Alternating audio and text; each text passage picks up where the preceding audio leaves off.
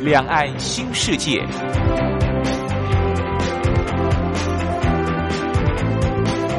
这是一个让您打开视野、胸怀两岸、放眼全球的云端世界。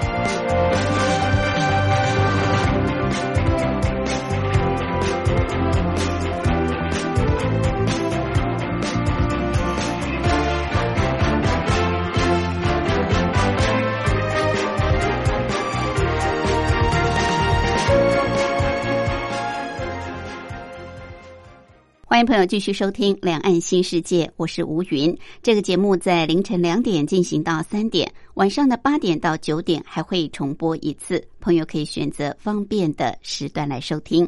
中国大陆在最近公布了第一季 GDP，结果比去年的同期下滑了百分之六点八，也因此中共中央政治局就召开会议，提出要积极的扩大有效的投资。在会议当中，中共中央总书记习近平特别在会议上提出，要积极扩大有效投资，实施老旧小区改造，加强传统基础设施和新型基础设施投资，来促进传统产业改造升级，扩大战略性新兴产业的投资。除了积极投资之外，也要提振内需。根据大陆人民日报的报道，大陆国家发改委、财政部等二十三个部委联合发布关于促进消费扩容提质、加快形成强大国内市场的实施意见。提出了十九条措施，要从市场供给、消费升级、消费网络、消费生态、消费能力以及消费环境等六个方面促进消费，形成强大的内需市场。看得出来，在新冠肺炎疫情缓和之后，中国大陆是要全力的冲经济。但是在这波的疫情到底对中国大陆的经济形成多大的冲击？疫情缓和之后，中国大陆提出了许多振兴经济的政策跟方案，究竟有没有办法拉抬经济？而我们也知道，今年是中国大陆“十五”规划进入习近平所规划的小康社会最后一年，但是这波的疫情。会不会影响到中国大陆的百年大计的政策方针呢？我们今天在节目当中就特别邀请《中国时报》副总编辑白德华跟大家一一做剖析。另外，今天还有一个小单元是两岸用语大不同，主要是跟朋友介绍相同事物在两岸的不同用语用词。我们先进行第一个小单元：两岸用语大不同。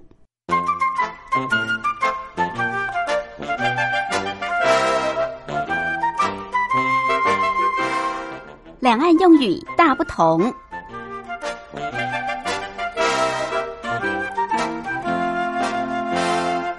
受到新冠肺炎疫情的冲击，全球的经济是来到了有史以来的新低点，可以说是跌到了谷底。通常我们对于啊，像是经济不景气，或者是你的事业处于低档的最差的状况。在台湾会用谷底来形容，但是在大陆不叫做谷底，在大陆叫做低谷。低就是高低的低，一样呢，山谷的谷啊，低谷就是台湾所说的谷底，好像倒过来说一样啊。好，台湾说跌到谷底，大陆说是跌到了低谷。那我们也知道，在这次新冠肺炎疫情冲击之下，当然很多的外商投资都却步了，尤其是到中国大陆去投资，可能会再重新的思索未来的布局。在台湾，对这些外资叫做外商啊，外来的资金投入，那通常都是外商来投资。外商在大陆呢，是用外企来形容外国的企业啊，企企业的企，外企就是台湾所说的外商。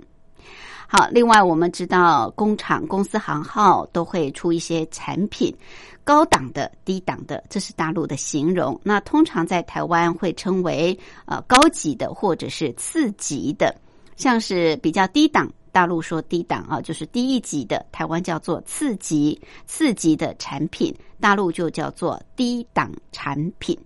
好，再跟朋友复习一下，我们台湾所说的不景气到了谷底啊，这个谷底在大陆叫做低谷，高低的低，呃，就是山谷的谷，低谷。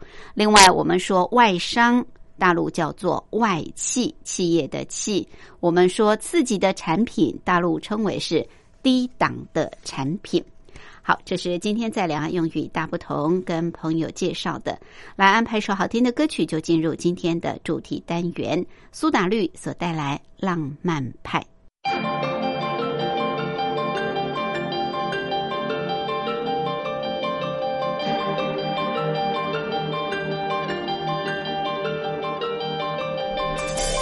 路过的狂歌着，身正。认真准备着坠落的一盏星辰，掉落的一根针，在寂寞上睡着了，正忐忑祈祷着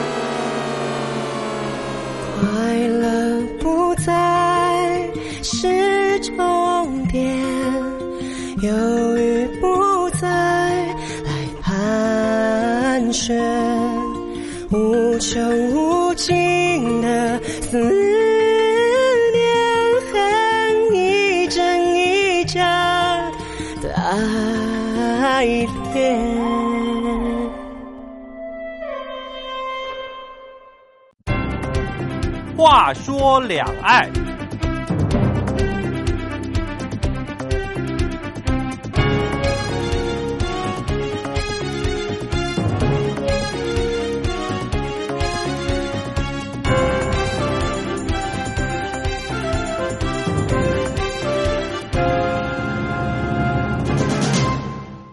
波新冠肺炎疫情对于全球经济是造成相当大的冲击。根据国际货币基金组织的呃说法，认为今年全球经济的萎缩可以比得上是一九三零年代的大萧条时期。我们知道，中国大陆呢是疫情刚开始爆发的地方，而初期的疫情表现也是最严重的地方。那最近呢，呃，中国大陆虽然很多地方都已经开始解除管制，但是我们知道最早进行封城的也是在大陆地区。当然，这波疫情对中国大陆经济的冲击影响也相当巨大。根据大陆的统计局公布，第一季大陆 GDP 跟去年同期相比是百分之六点八负的啊，是负的。那这也是中国大陆有记录以来的第一次负成长。我们今天也特别邀请中国时报副总编辑白德华，针对这波新冠肺炎疫情对中国大陆经济的冲击，以及在缓和之后，现在中国大陆到底要透过什么方式来提振经济？副总编好，哎，主持人好，大家好。疫情呢，虽然现在在大陆地区看起来似乎已经呃是获得控制，也缓和了啊，但是说实在的，这个几个月下来，对中国大陆所带来的经济上的冲击、民众生活的不便，还有各个方面哦，真的是影响蛮大的。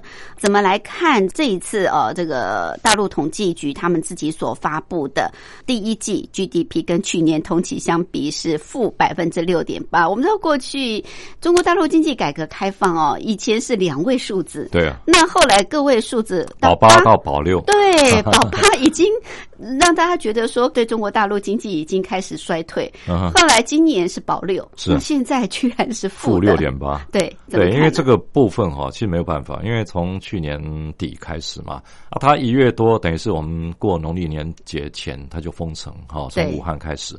那武汉接着，其实很多地方从湖北慢慢扩扩张开来。那它其实像这种情况下，像武汉公布 GDP 嘛，嗯，像武汉市本身的那个整个第一季的 GDP 啊，那也是吓死人了，负四十点二趴，是。啊，那等于相当于它整个经济的经济等整个城市的经济活动几乎都停掉了。对对。对，因为这个情况的话是包括消费、进出口贸易跟投资嘛，嗯，那。你负四十点多，可能消费几乎是挂零，进出口也没了，唯一的就剩下政府固定了每年的基础建设投资这些。嗯，你等于是用基建来撑它的经济数字。对，所以我们看哈，其实它负六点八是很正常。嗯，那其实像美国最近公布 GDP 嘛，美国的 Q one GDP 也相当糟，也都是负数的啊。嗯，啊，那像美国还预测它的第二季经济数字可能会更糟。对，那第二季的话，其实现在看中国大陆来来讲哈，第一季 Q one 应该是整个经济数字降的最大的一个地方。因为中国大陆是从去年底就已经开始了，对，它算是比较早，对，所以它也早结束。但是台湾来讲的话，可能四月份会最严重，嗯，因为四月这一块的话，其实是三月到四月的一个对延续延续是。那中国大陆来看的话，负六点八其实是很正常，但是那时候其实它在公布整个 GDP 的时候。外界的投资银行也都有估计，嗯，那其实外界的投资银行有的是估负数六点五，哈，像那个花旗他们是最近的，但是也有到负七，哈，所以其实外界估跟他公布的整个数字是差不了太多，对，所以我觉得说他在 Q one 之前，这个中共中央哈政治局啊，包括这个领导人习近平，他们其实心里都有数了，嗯，所以我们看到说，其实他在公布负六六点八的前不久。他大陆的这个政治局的那个中这个常委哈的会议，他们其实已经提出，比如说好，你 Q one 的情况下，我们在 Q two 要怎么做？嗯哼，那提出来的怎么做，其实看得出说，他第一季整个经济弱化到这种地步的情况下，第二季。他必须要做哪些重点？其实从政局会议都看得出来。是是，民生的部分影响也蛮大的嘛，对不对？对，它其实像消费民生这一块大。嗯，其实从他四月十七号哈，那政局会议那个习近平开的嘛，嗯，那他其实提出了保六啊，保六不是所谓经济数字的保六啊，他是以前是保六是保六趴，但他所谓保六是要做到六个保啊，比如说保。居民就业，嗯，啊，那第二个是保基本民生，那再来是保市场主体，那另外就是粮食能源的安全啦，产业供应链的稳定啦，哈，那另外就是基层的运转，嗯，那其实看这保六哈，这六个保的一个相关联，基本上都是比较基础民生这一块，对，就说你如果说在第一季完了以后，第二季开始要成长。你基层不动起来不行，嗯，所以我们看到它其实四月八号哈，就是武汉决定要解封嘛。那解封到现在，那就要观察说到底它复工的好不好。对，那观察说它基础的一些民生呃运运作、经济运作基础的一些，包括像比如像我们台湾来讲的话，就是像夜市啦。商圈啦，嗯，各方面活动哈，那是不是有开始在展开？对对，那这个是最他们现在最关切的一个重点。嗯，是自从武汉解封之后，其实中国大陆各地方也陆陆续续。在解封之前，其实比较疫情没那么严重的一些大城市也都慢慢在复工。是，那那时候是加紧希望能够赶快复工啊。呃，所以在大陆地区疫情缓解之后，各行各业啊，还有台商都在平复工。那目前就呃，副总编您的观察，复工的情况到底怎么样呢？其实像从它整个那个 Q one，因为我们看它第一季虽然是说负六点八趴哈。但是从里面看啊，像当时那个大陆的那个国务院的那个类似像台湾的主计处，他那个统统计局嘛，嗯，那他公布的那个数字哈，一二三月你分开看哈，其实一二月的情况很惨，嗯，那三月的数字开始就快了，三月其实整个的数字哈表现的比一二月还亮丽，嗯嗯，那就表示什么？它到尾巴已经开始在往上走，是好。那我们看哈，它其实像整个情况看，为什么说它复工是拼的很厉害？因为现在从三月底到现在目前看哈，它整个复工等于是四月初开始，一直到呃四月二十号的统计啦，整个复工的层面大概是有达到八成左右，八成对八成左右。那其可是问题就在这里，就是你达到八成以后哈，你会发现一个情况，就是它就。就不动了，就停滞不前啊！比如说，为什么奇怪？对，就说什么？这个就表示说哈，其实它整个恢复原来百分之百的运作还有距离。这是什么什么原因？是工人不到位，还是产业链断了？都有关，都有关。你内外的因素都有。嗯，所以即好，比如说你工人不到位部分，他们会说好，那我们再补。我们再想办法从城市里找人，嗯，想办法从农村找人，嗯，但是因为你看哈，原来整个停滞了几乎一季嘛，停滞了一百天左右，对，但是停滞一百天以后，你说我原来的工人要找回来不太容易，因为他可能在当地就另外在找工作，其他就又不可能一百天饿肚子啊，工作是对是好，那你说产业链断了，那很多可能就转型了，我不可能放着机器一百天不动，嗯，那很多可能就跟原来必须要再去找。找有一个时间上的一个停止点，嗯嗯嗯，所以它基本上就是停，顶多再怎么拼就拼到八成。是，那这个可能要时间，比如说经过一个月、两个月，嗯，那让它整个混乱的状况慢慢又恢复平衡，嗯，那这种整个复工情况才又开始哈。所以有些地方说他们已经达到百分之九十几，那个可能有一点造假，对不对？对，我觉得那个可能性不大了，因为主要是你内需哈，我们不能说现在完全停摆，是，但问题是内需很多都还在恢复期嘛，对，那你很多其实都包括底层的工人啊，包括基本的商业流动，嗯，这个都还在整个混乱。的往那个平衡的方向走哈，其实没有那么快，而且我觉得可能也要看呃地方了，嗯，比如说好比较沿海的城市，沿海的省份像广东啊、上海啊、是浙江啊，嗯，那这些他们发展的会比较快，因为你看哈，我们知道说像整个中国大陆疫情。广东、浙江、上海，嗯，啊，湖北这些地方，湖北是比较唯一属于内陆的嘛。对。但沿海来看，广东、上海、浙江，他们其实疫情刚开始爆发的时候，跟湖北差不了太久的时间。嗯嗯。但是它疫情一开始爆发也是很厉害，因为一开始大家不知道怎么防范。对。但是好，你这个整个爆开来以后，这中央政府紧张啊，紧张，他就开始用很强力的，甚至用举国体制。来催化、来推动整个有效率的防疫措施嘛？嗯，所以你看，他广东、浙江、上海，它防疫的力道也是最强，那最后恢复的也最快。对对，那你看广东哈，其实广东来讲，它可能复工的情况很难，可能连八成都不到。为什么？因为广东依赖外贸的比内陆一定高。嗯，因为它本来就依赖外贸。没错。那你外贸进入口，你你想想看。欧洲、美国，它的客户、它的厂商订单来了吗？它停滞了嘛？没错，所以这个部分几乎都停滞了。所以你越依赖外贸的，要复工的可能性越越困难。对，但是要看，因为很多产业不一定是。比如说，你我们看到电子业，你说苹果，苹果它在河南，它在南方，它很多厂，它其实早就百分之百动工，嗯，开始运作了。是，因为没有办法，因为它不会断。嗯，因为苹果这种是全球的一个消耗品，然后你即使防疫，你宅在家里面，你也是要用手机啊，所以它不会受影响。像我们台湾的联发科，嗯，它的产能。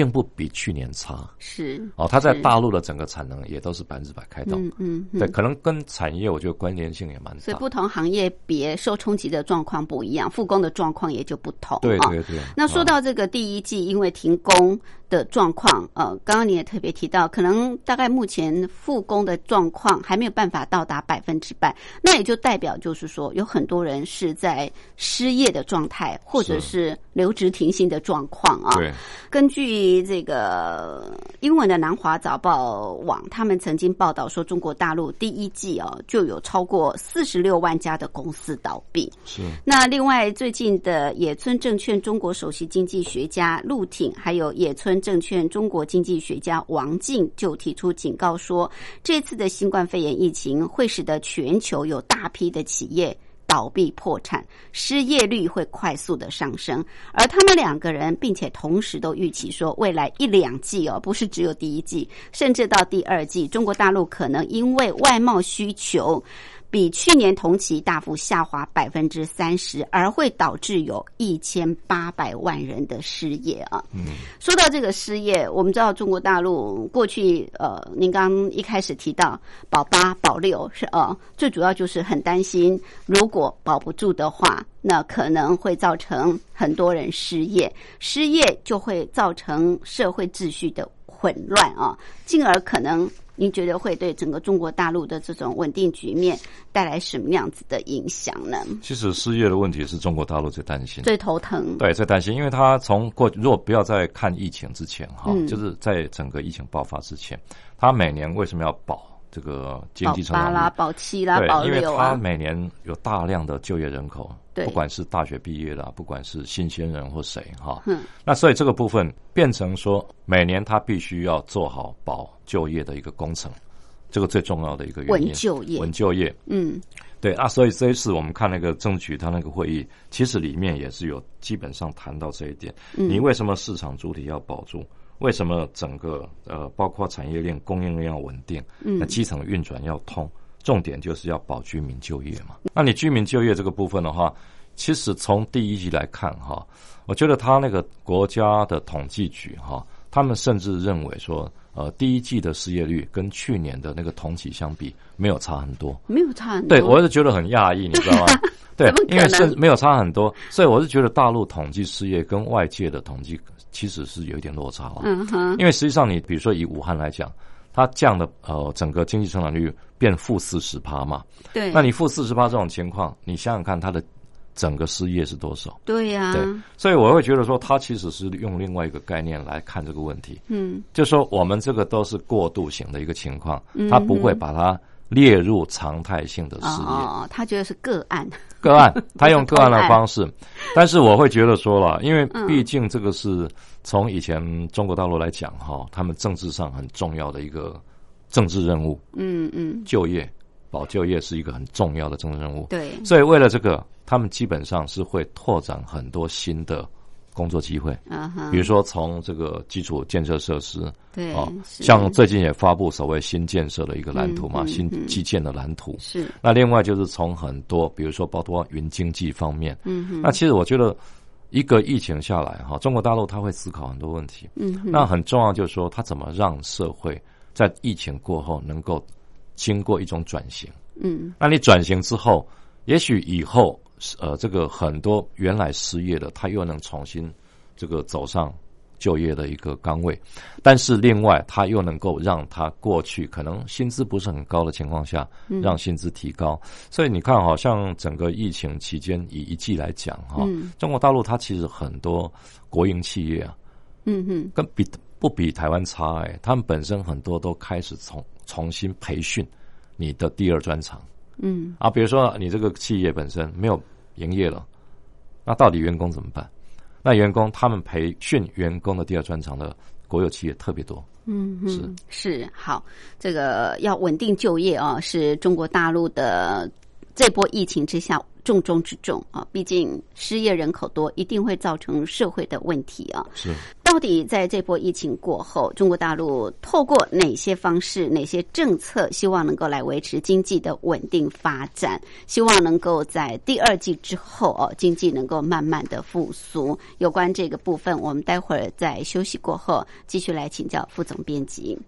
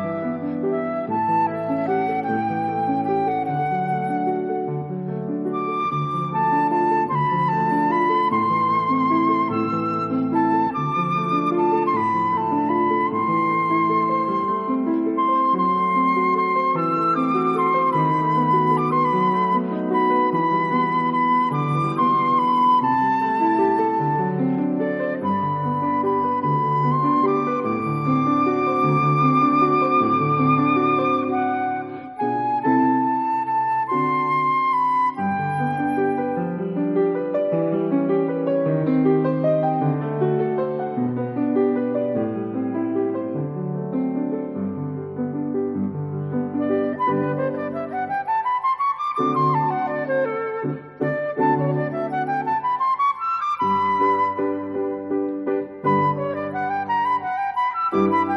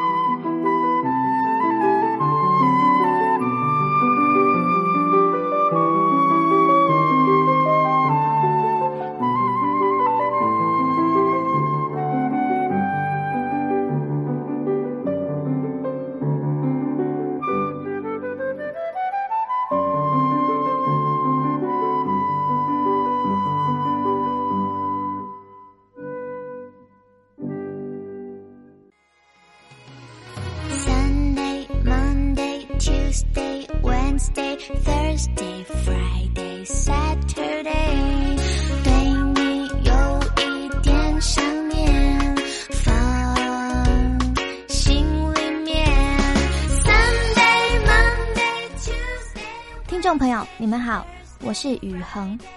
深呼吸，你会发现 everything's fine。收听光华之声的节目，你也可以找到 happy day 的理由。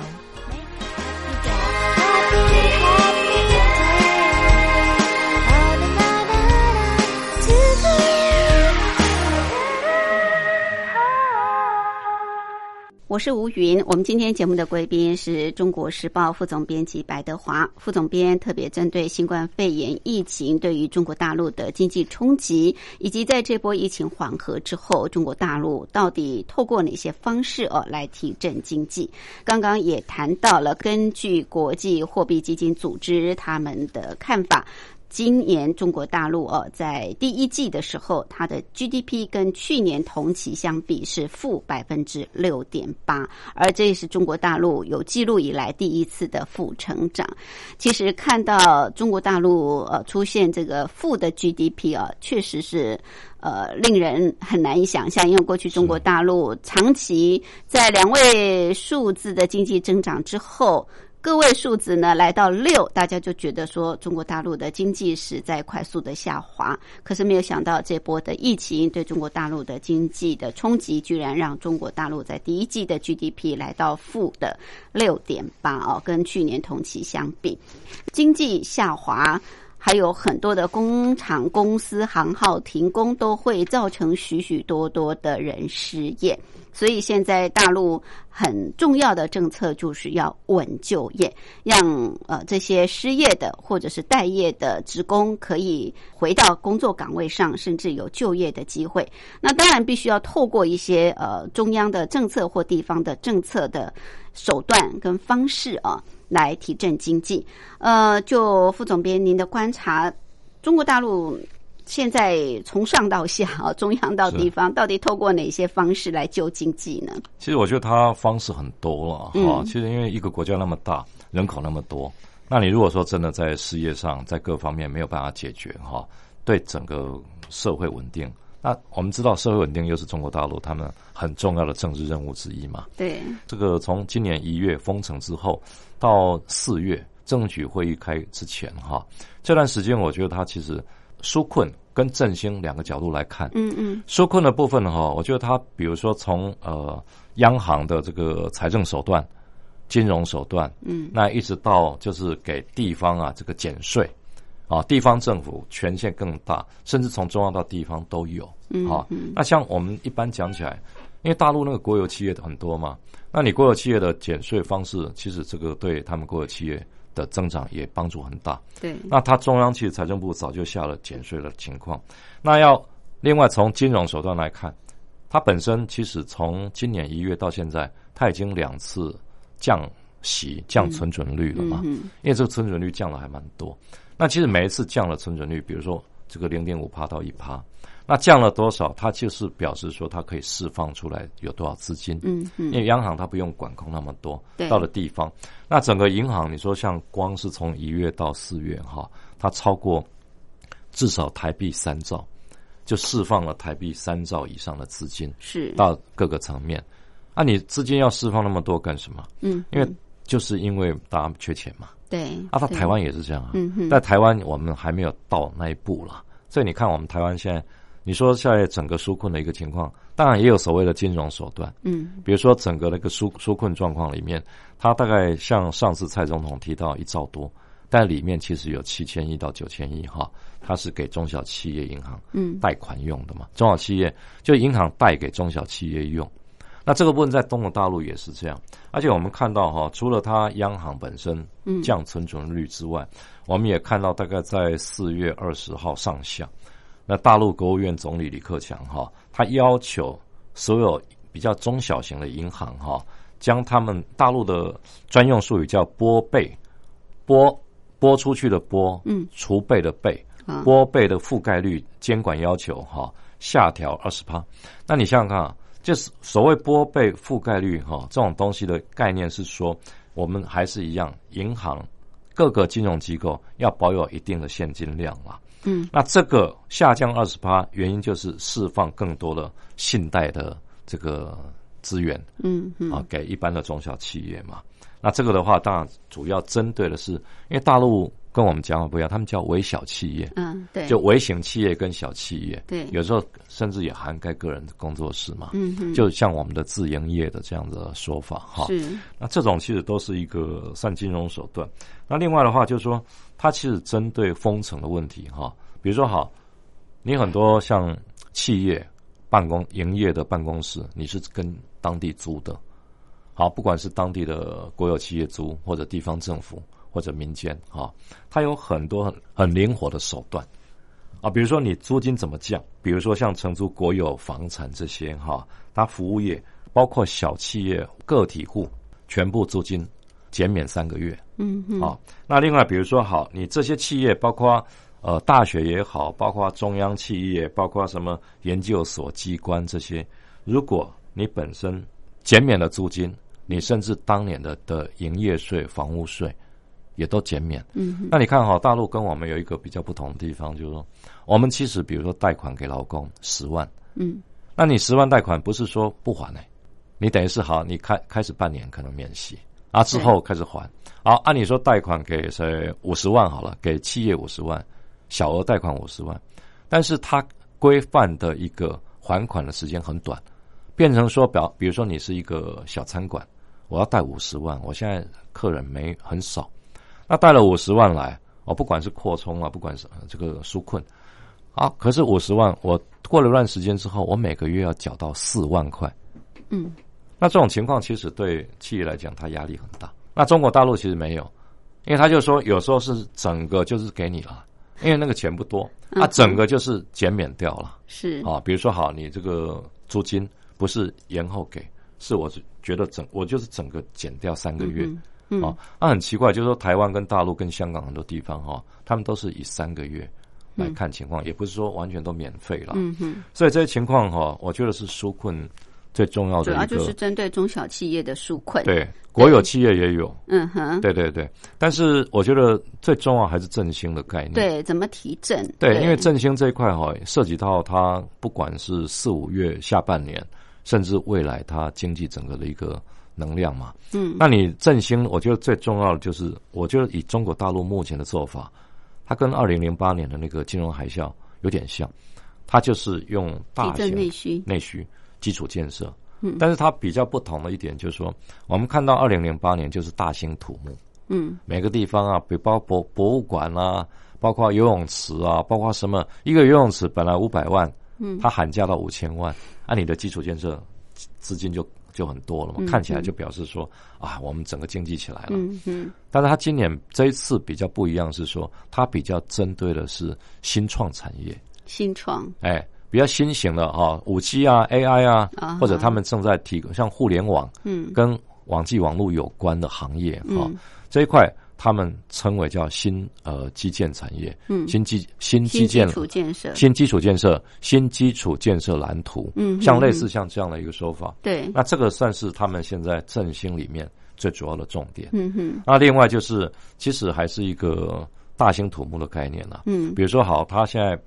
疫情慢慢缓解了，工人回来了。我们举一个例子，好像那个这个粤港澳啊，那个大湾区，它不是有一个那个大桥吗？嗯，那大桥之前通车，它现在旁边有一个呃深中通道，深中通道是一个也是很大型的工程，它一次可能就是一天的同时动工了八千多人，是它到现在它已经整个百分之百招工了。嗯哼，那这种比较属于像二零零八大兴土木那个概念哈，也是有。所以你你看哈，我觉得他们现在就是一个是让整个企业转型升级，嗯，朝这个比较新能源、新概念、新创的这个角度，这个啊转产业发展。另外，二零零八年大兴土木的这个方式也同时在，就是。双轨并行，嗯，那让整个经济能够蓬勃发展起来。是，所以今年中国大陆他们也提出，就是说要积极的扩大这个投资的效能的这个部分啊，预计会投入公共投资超过。台币两百一十兆，哎，加强传统的基础设施跟这个新型基础设施的投资，现在力度是很大。可是我们知道，呃，过去中国大陆也常常因为这样子大兴土木，所以就有所谓的产能过剩，对不对？是没错。现在去库存好不容易去的差不多了，现在又来一次，那会不会造？成下一波又才能过剩呢？我觉得会恶性循环吗？对，但是你要讲，就是说它中间有什么区别，也不是说完全没区别了。嗯，哎，但因为它这个思路变化不大嘛，是。但是问题是，供给侧改革哈，嗯，对这个还是有帮助了。嗯，因为其实就是很多事情哦，很奇怪。他也不知道是会发生疫情，但是前几年开始供给侧改革，从需求变供给，哈，那这种情况其实有一个好处了，就是说它其实在整个振兴的过程里面，哈，它会去控制它的值跟量，嗯，比如说好，你一方面我们刚刚讲新基础建设蓝图是往新的能源新创这一块。去发展，嗯，那另外可是他又能够在过去的大型土木的基础上去选择不同的一个样式，嗯。啊，那这个当然是对整个呃情况是有帮助。像那个四月八号武汉解封，你看他第一个招商，他就是用云招商，嗯，那云招商这个很明显，就是云经济的概念嘛。因为现在云招商的一个概念就是说，我们基基本上呃疫情还没有完全结束，但是它的方式就是全部在线上。嗯嗯。但是线上招的产业内容也基本上都跟互联网有关。嗯哼。对，像他云招商四月八号，他签了两千多亿人民币，好，一次招商就签了两千多亿。但这里面你看，它主要是包括哪些？包括像 AI 智能制造。生物医药、生医的部分，另外像金融、保险、新能源汽车，对，那这些项目其实弄弄弄，大概你看，光是一个武汉，就是很多像全球招商，很多地方把总部设在武汉的就超过十几个了，嗯哼，就很几百个大项目里面有超过十几个哈，是把总部设在武汉。对，那这种情况其实就是一个，我觉得是朝一个基建比，不是说大型。各地哈遍地开花那种方式，而是会朝一个类似像我们在弄一个超级工程的概念。嗯哼，哎，我觉得质量上跟零八年哈看起来是有点变化的一个地方了。嗯哼哼，可能也跟中国大陆要推动五 G 发展有很大的关系，对不对啊？没错。好，那为了要提振经济，所以一个就是投资嘛，啊，大力度的去投资啊，不管是传统的这个基础设施，或者是你刚提的新型的基础设施这个部分。另外一个就是要提振内需啊，这希望刺激消费啊。那提振内需，我们看到最近在大陆。很多的城市啊，都推出所谓的消费券，是那甚至呢还推动这个所谓周休二点五天，弹性周休，就从礼拜五下午就开始放假，就是要推动所谓的假日经济嘛。是呃，你觉得这个对提振内需会有一些程度上的作用吗？我觉得都有了，因为他其实想的方式非常多了。嗯，那所谓周休二的二点五天，他就是实际上礼拜五开始放假放假是。而且，但是这个也不是只有疫情才开始，他以前一直在讨论这个问题。嗯哼，比如说，其实欧洲很多地方他们休三天啊。嗯哼，对。那日本也开始在讨论这个问题，就说你是不是真的要做满五天，五五个整天？嗯哼，那是代表说劳动力最有效率利用，劳力最有效率利用，嗯，然后让你企业的产能最高，不一定。而且为什么？因为这个东西的话，是从一个过去哈，比如传统产业的概念、生产线的概念。哎，我做越多天，我的企业的产量越多。但是现在有多少是新能源、新创产业？嗯，它很多靠的其实是脑力，靠的是互联网。那这个东西其实你做三天四天，甚至可以在家工作。对你在家工作，你甚至你一个防疫下来，我们以为什么他们说我们现在叫做过半正常人的生活？对，因为你必须要适应，为这个疫情过后哈，它可能长期性跟我们共生啊。对，那你这种情况下，很多他整个生生生活的形态、工作的形态都会改变，都要改变。所以，所以我觉得大陆来讲的话，基本上他们会去讨论这些。嗯，但是这个东西的话，基本上它包括消费券，包括周休二点五天，它其实完全是在一个说扩大它整个基础民生，能够慢慢稳步的成长，稳步的大家都能够有找到工作做的方式之一。所以它方式非常多了，比如说像它很多，包括好现在复工了，那我们看汽车产业好了，嗯哼，那你大陆一汽二汽那个都是大型汽车产业，但是他就要求像这种重大大型的那种汽车产业，你在找的一定先安排贫困的劳动力劳工，嗯哼，来优先录取，是。你就是减少失业嘛，嗯，那另外就是整个本来就在做的以工代赈，嗯，他这个从四月一号开始，以工代赈的范围又扩大。嗯，因为以工代赈，其实所谓以工代赈，就是说，以前我赈济你，我救济你，我不如用工作给你。嗯嗯嗯，对不对？那这个概念在中国大陆是很早就推行，是，但是现在又扩大来做。好，那另外就是劳务向报酬的比例啊，比如说，好，你做一个东西，本来呃工厂国有企业做一个什么生产线，你做一个东西本来是十块钱，嗯哼，但是我现在强力要求你要变成十五块，嗯嗯。那这个就是让基层能够稳定嘛？嗯嗯。那包括扶贫啦，包括那个什么一些，我觉得很多中国大陆这方面，就是大陆有有句话叫帮扶，要帮助你扶贫你，嗯，帮扶的这种范围都比过去扩大很多。我觉得这个都算是让基层啊整个民生整整个就业。能够稳定下来，嗯哼，他们一直在想。OK，好，想方设法从各个层面、各个方面，从中央到地方来救经济啊。是。那不管是呃投资或者是提振内需各方面，但是中国大陆的经济最坏的时候是不是已经过去了啊？三月份以后是不是已经开始有转趋好转的趋势呢？那是不是可以预测到下半年的经济走势到底如何？尤其今年关系到中国大陆进入所谓小康市。社会啊，今年是最后一年，那么会不会影响到这个小康社会的到来？我们待会儿休息过后进一步来请教副总编辑。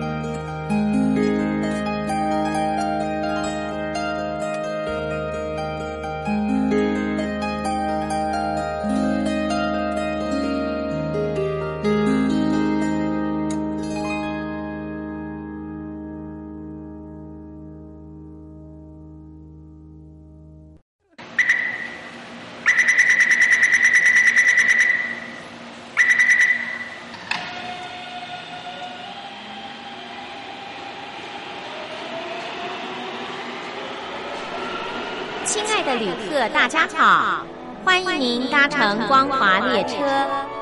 我们中途的停靠点有中波七一一千赫、九八一千赫、八零一千赫、八四六千赫以及短波九七四五千赫。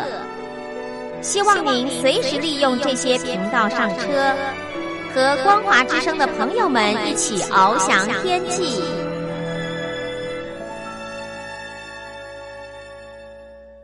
我是吴云，欢迎朋友继续收听我们的节目。今天的贵宾是中国时报副总编辑白德华副总编，特别跟我们聊一聊新冠肺炎疫情对中国大陆经济的冲击，以及疫情过后呢，中国大陆如何来提振经济。那刚刚也谈到了这个中国大陆在第一季啊，经济受伤非常的惨重，跟呃去年同期相比是来到负的六点。八，这也是中国大陆有史以来哦第一次的负成长。为了要救经济，为了要稳就业，所以呢，从投资、从这个提振内需方面啊，多管齐下，希望能够在第二季之后哦，让整个中国大陆的经济可以转复为。正啊，那大陆的统计局也表示说，虽然第一季的整体表现是负成长，但可喜的是三月份的数字跟前两个月来相比较，指标是已经有显著的回升。那这是不是代表就是说，中国大陆的疫情控制之后呢，整体的经济发展已经有反转的趋势了？下半年到底怎么来看呢？是因为我觉得他从那个呃三月开始哈，嗯，因为其实他不不不投资那个大量的金钱进去是不可能啦。那像现在目前哈，比如说官方的资料，我们看到他讲到的部分，就是说在三到三月底之前哈，中国大陆大概投入新基建基础建设这一块已经超过十兆人民币了。十兆？哎，二零零八年的时候，整体来讲，那时候总理温家宝，嗯，四兆人民币，只有四。现在三月底之前啊，已经投入十兆。那当然，这个零八到现在经过了十二年哈，中国大陆那个不管 GDP 啊、能量各方面，嗯，啊，今非昔比啦，因为现在力量太强，所以对他们来讲，十兆其实不算什么。嗯，但这个部分带动的效应就会很大。你至少投资、消费跟很多进出口的部分。那我们讲进出口，它一二月的时候几乎是停摆，那是因为欧洲包都包括三月。欧洲、美国它本身不行，但你看啊，在疫情后半段哈，如果我们假设说疫情六七月之前能够整个 over 掉，那现在来讲算是疫情的下半场了。嗯嗯，那你一个下半场来看的话，感觉上就是说，哎，现在亚洲的部分慢慢在缓解，嗯，除了日本啊跟新加坡哦有偶尔爆发大，但是欧洲的疫情虽然是高峰。但是已经也开始走下坡，对，是也包括西班牙、意大利，嗯，其实美国看得出来，它已经开始也在缓降，嗯嗯。那这种情况下，你看哈，中国大陆它整个如果疫情控制的好，三月到四月的时候，它的进出口贸易一定是宅经济跟疫情相关的公共卫生的一些产品，嗯，它的进出口贸易会爆量。那我们看到西班牙、美国每个地方都在，美国你看，包括那个纽约州，包括几个州。大量跟中国大陆买呼吸器，对，那防护衣也是啊，那包括西班牙，包括为那个口罩各方面的防护衣都大量买进，那这个其实是对中国大陆来讲是有帮助。那其实像台商现在慢慢回流，嗯。台商现在其实也都回到中国大陆去，所以从这种情况下看，它其实四月是用那民间的情况已经慢慢起来，那中国大陆的这个政府机构也投入了大量的资金。也开始扶持，所以我觉得哈，整个情况下，现在像一般投资机构预测，嗯，它的下半年基本上应该再回到六趴没有问题，可以回到六，回到六趴，对。但是你整年能不能平均就就难讲，是。因为上半年第一季要看第二季了，因为第二季过来就半年了嘛，对。那你这半年如果都是负数的话，你要拉到六趴，你不可能下半年都是十几趴的成长啊，嗯。所以这种情况是要看嘛，嗯，对。那另外就是。他这个其实，在讲到那个整个小康社会的问题哈，今年是最后一年，最后一年出成绩。对，因为这个其实是在二零一二年，习近平已经定了这个规范嘛，就是双百第二个百两个百年。对，那到了二零二一年，就是他建国一百年的时候哈，他的 GDP 要等于是人民收入要翻两番。那达到小康社会是二零二零年的要求，等于今年底之前，按理应该整个小康社会要全面要完成，要小康。对，那你其实像全面脱贫啊这一方面能不能做到，现在不知道。但是我我感觉啦，就是大陆的经济学家对这方面，包括那个社科院，他们其实也有一些统计，他们说要达到小康社会，以全年 GDP 城乡的一个平均来讲，哈。基本上，你除非今年的 GDP 要达到平均五点三趴，嗯，就是全年的 GDP，全年全年哦，嗯哼，你平均下来有五点三趴以上才有可能，你才能达到小康社会，嗯，但是这个就要看它下半年能不能拉经济拉回来，那这个部分很重要，是，而且最重要就是说，因为它是一个分水岭。因为其实小康社会感觉上也不是说只是一个口号，嗯，因为是他是他会安排这样，其实因为它涉及到“十三五”规划哈，也是二零二零年最后一年，嗯哼，因为它五年大陆五年规划，五年二零一六到二零二零嘛，是，那你如果说在二零二零能达能达到他所谓的小康社会哈，他二零二一年开始。是“十四五”规划，嗯嗯，第十四个五年计划，对。那第十四个五年计划其实正好是在疫情结束后的隔年。那这个隔年如果能够用整个转型过的，他们共中共中央他们设定的一个经济新经济的概念，哈，嗯，对中国大陆是非常看好的，全世界啦。因为其实哦，很简单的一个概念，整个疫情大家都中奖了，欧洲、美国、中国大陆。但是最后撑到最后没有倒下来了，那一定是第一强国。嗯，对，是。所以我觉得中国大陆也不是没有作为。这种情况下，如果对美国伤害很大哈，中国大陆整个整整体的经济成长各方面的经济总量，嗯，啊，整个国家它的能力会更强。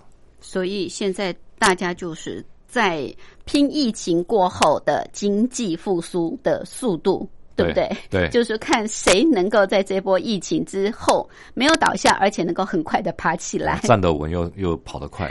是。那中国大陆现在当然就是你刚刚特别提到，这次用了十兆，对不对？是。大力的投下去啊，不管是呃国内的这种投资，或者是提振经济的各项方案，就是希望在第二季之后能够拉抬他们的经济成长，希望在全年可以回到百分之。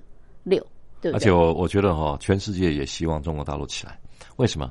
因为中国大陆，你看整个封国以后哈，整个封城，它的整个，它每年像比如二零一八年，它旅游到境外的人口是超过一点五亿人次，那个对全世界是多大的一个财富啊！嗯哼，观光产业啊，对，你光一项就就不得了啊！啊，所以你中国大陆如果说整个经济恢复，那对全世界经济。它占了几乎，它毕竟也是一个火车头了，哎，对不对？是全球第二大经济体，对，所以它一旦垮的话，那全球都遭殃。是没错，是好。